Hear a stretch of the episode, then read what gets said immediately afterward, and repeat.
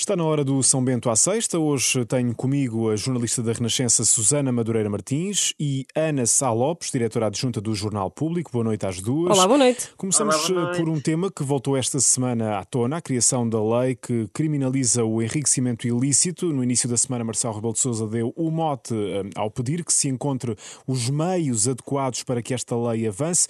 Disse ainda que já se esperou tempo demais para dar esse passo e em entrevista à Renascença e ao Jornal Público, a segunda figura do Estado, Ferro Rodrigues, disse que concorda com o Presidente. Que o Sr. Presidente da República diz sobre essa matéria, eu estou perfeitamente de acordo. Há condições para melhorar e para ser uma, uma, uma leis mais ativas e mais capazes de eh, acabar com todas as vigarices em todos os planos da vida pública eh, portuguesa. Resumindo, a ideia é acabar então com as vigarices, aqui nestas palavras do Presidente da Assembleia da República, numa entrevista conduzida também por vocês as duas, e começo, Ana Salopes, por ti. Faz sentido que há tantos anos se fale de uma medida como esta para combater a corrupção e nada tenha acontecido? Pois, não faz sentido nenhum, na minha opinião. Eh, acho que o PS agarrou-se a, a, uma questão garantística que faz sentido da nossa Constituição, que é a versão do ónus da prova, e, e, e quis ignorar quaisquer tentativas para tentar ultrapassar esse obstáculo constitucional.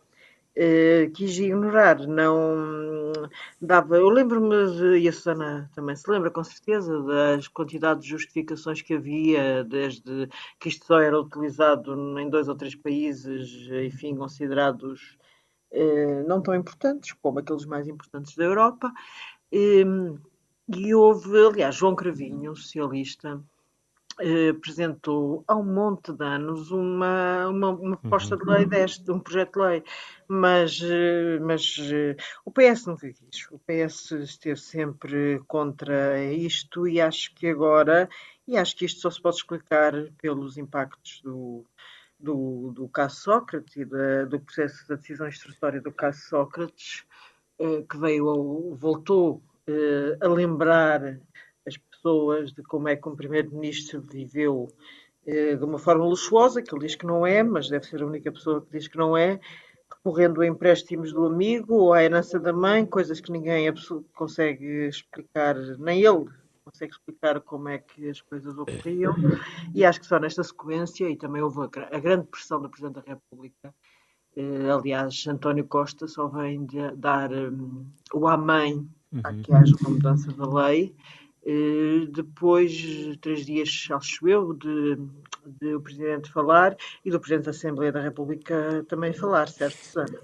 O Presidente da Assembleia da República, creio que uh, fala connosco antes mas exatamente. vai para o ar depois. Mas é verdade, exatamente. falou antes. E as palavras de Marcelo, exatamente ia perguntar-te isso, Susana, acabaram também aqui por influenciar, tal como o caso Sócrates, Sim. como a Ana já falou, mas também, obviamente, que Marcelo deu aqui uma chega para desbloquear a, a questão novamente. Sim, uh, António Costa uh, demorou uhum. muito tempo a tomar uma posição e foi forçado, foi pressionado a tomar uma posição, qualquer que ela fosse, porque os, os, as diversas bancadas parlamentares foram, que não o PS, foram apresentando ou mostraram a intenção também de avançar com projetos que criminalizam o enriquecimento ilícito. E depois houve aquela segunda-feira em que Marcelo Rebelo de Sousa fala longamente sobre esta questão, relembra que há 10 anos que pensa assim, que na campanha eleitoral que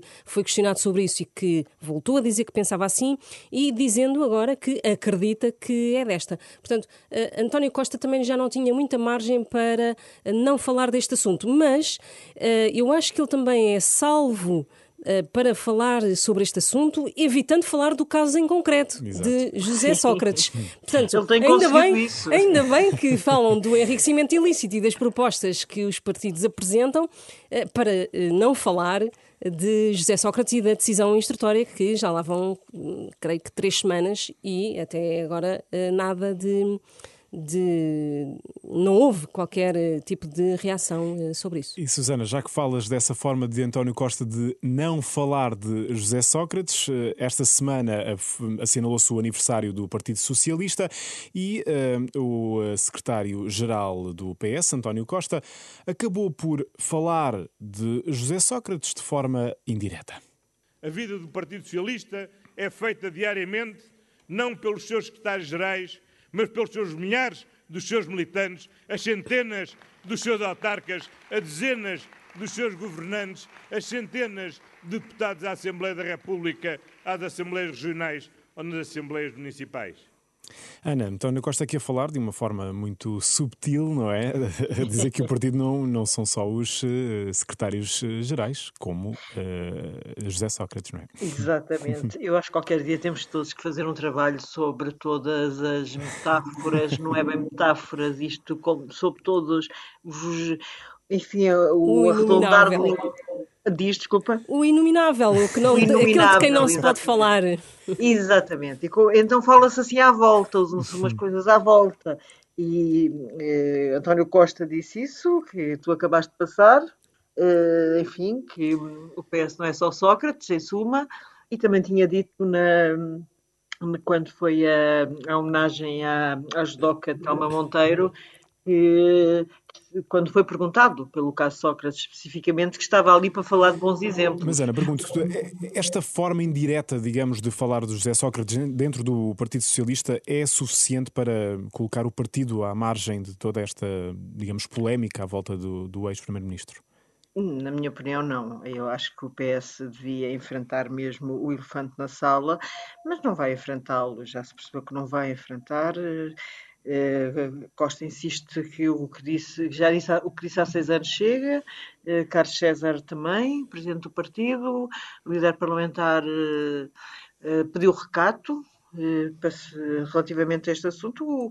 Nós, nós somos um país com muita dificuldade de enfrentar fantasmas e traumas coletivos. E obviamente que o caso Sócrates é um grande trauma para o PS.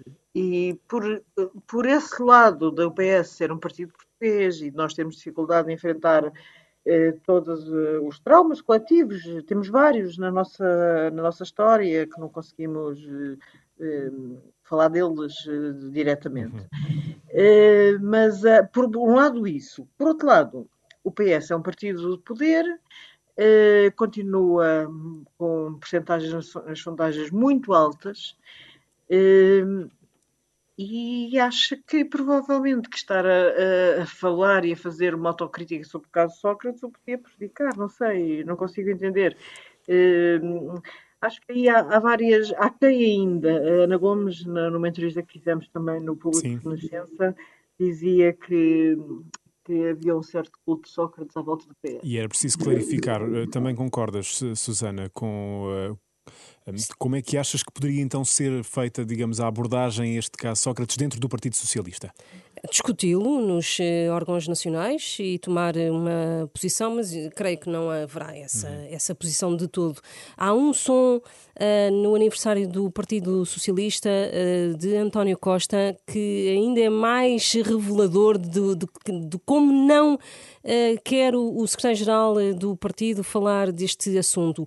É quando diz eu quero aqui homenagear os secretários-gerais eh, do Partido Socialista e fala de uh, Ferro Rodrigues e de António José Seguro, que é conhecido que não tem relações uh, uh, muito favoráveis com António Costa. Todos conhecemos e a história até deles, de é? António José Seguro, António Costa prefere falar do que falar de José Sócrates. José Sócrates, muito bem. Temos ainda tempo para fazer aqui um, uma antevisão ao que vai acontecer no domingo. Assinala-se o 25 de abril, com a habitual sessão solene comemorativa no Parlamento. Vai ser a segunda em tempo de pandemia e por isso marcada também por várias restrições. Susana, o que é que se espera uh, dos discursos políticos? Do discurso de, sobretudo do discurso de Marcelo, Sim, Marcelo que ele de Rebelo de Sousa, do Presidente da República. Eu acho que o, o discurso de 25 de Abril de Marcelo Rebelo de Sousa já foi feito na segunda-feira, que passou à porta de uma escola, falando longamente então sobre o enriquecimento ilícito. Já estamos na reta final do nosso São Bento à Sexta e é como que uma, um fechar de, de ciclo, De ciclo. sobre o mesmo, o mesmo tema, mas eh, creio que eh, Marcelo eh, poderá então, eh, de novo falar. Ele tem falado muito no- nos discursos de, de Estado e nos discursos eh, mais solenes eh, da, da- da- área da justiça, dando algumas eh, indicações. E eu também estou convencida que poderá falar eh, sobre os eh, cuidados a ter eh, nas próximas eleições eh, autárquicas. Eh, Quero crer que, que o Presidente da República também possa falar, até porque a lei eleitoral autárquica foi recentemente eh, alterada, esta semana mesmo, Ahm, eh, ainda não com o fim do eh, dia de reflexão, mas foi alterada e pode ser que Marcelo queira dar algum sinal em relação Ana, às autárquicas. Ana, o que é que esperas? Tudo, concordo inteiramente com a Susana, com tudo o que a Susana diz, só acrescento que além do, de, enfim, de falar de corrupção, seja de que forma for, acho que irá para, para o que também o Ferro Rodrigues nos disse na entrevista da necessidade urgente do Governo começar a dialogar para aprovar dois orçamentos, essa é uma invenção do próprio Presidente da República, e acho da questão da estabilidade política e de, e de que é preciso e que no meio do, não pode haver uma crise política no meio de uma crise pandémica. Acho que ele vai ter um discurso muito parecido com aquilo que o Ferro Rodrigues nos disse na entrevista que fizemos. Exatamente. O que já gerar mais polémica é eh, o regresso do eh, habitual desfile na Avenida da, da Liberdade. Eh, pergunto, Ana, a Associação 25 de Abril acabou aqui também por sair um pouco mal na figura com aquela polémica de tentar proibir a participação dos partidos. Mas sabes que eu, por acaso, aí acho que é uma injustiça que se faz à Associação 25 de Abril e a Vasco Lourenço. Porque aquilo são 42 organizações, muitas delas dominadas pelo PCP e pela, CGTP, e pela CGTP, que é a Central Sindical dominada pelo PCP. E a Associação 25 de Abril, apesar de, obviamente, ser uma associação simbólica, reúne capitães de Abril, não é organizadora da, da festa. Aquela comissão promotora é uma coisa gigante. E a Vasco Lourenço, até no início, concordava que se, se incluísse o, O Volt líder- e a Iniciativa Iniciativa Liberal. Concordava. Só que perdeu. Só que perdeu. E depois de ter perdido, hum, quer dizer, como, como em todas as organizações coletivas, apesar de nós perdermos, acabamos por defender o que foi a, a so- a solução coletiva encontrada. Quer dizer, e depois no meio disto veio o LIVRE, que tá- faz parte da Comissão Promotora, saltar e oferecer os lugares, o Bloco de Esquerda saltar e dizer que era uma. um- Quer dizer, tudo gente que esteve lá a concordar com a decisão maioritária. Portanto, eu percebo que Vasco Lourenço, neste momento, sinta o, o parvo da fita. O Exato. expiatório. Susana, para acrescentar, para, para terminarmos. Para eh, acrescentar, acho que foi aqui estendida uma passadeira de polémica aos eh, partidos que eh, pretensamente foram impedidos de, de participar. Foi eh, o melhor que lhes aconteceu é serem alvo de polémica e aproveitarem isso, obviamente. Claro. Muito bem, muito obrigado, Susana Madureira Martins, Ana Sá Lopes, eh, obrigado Muito às obrigada. duas. O São Bento à Sexta fica por aqui e também a edição da noite chega ao fim. Já a seguir, já sabe que pode ouvir aqui na Renascença o ensaio geral com a assinatura da jornalista Maria João Costa. Tenha uma boa noite, um bom fim de semana, fique bem, fique com a Renascença. Görüşürüz.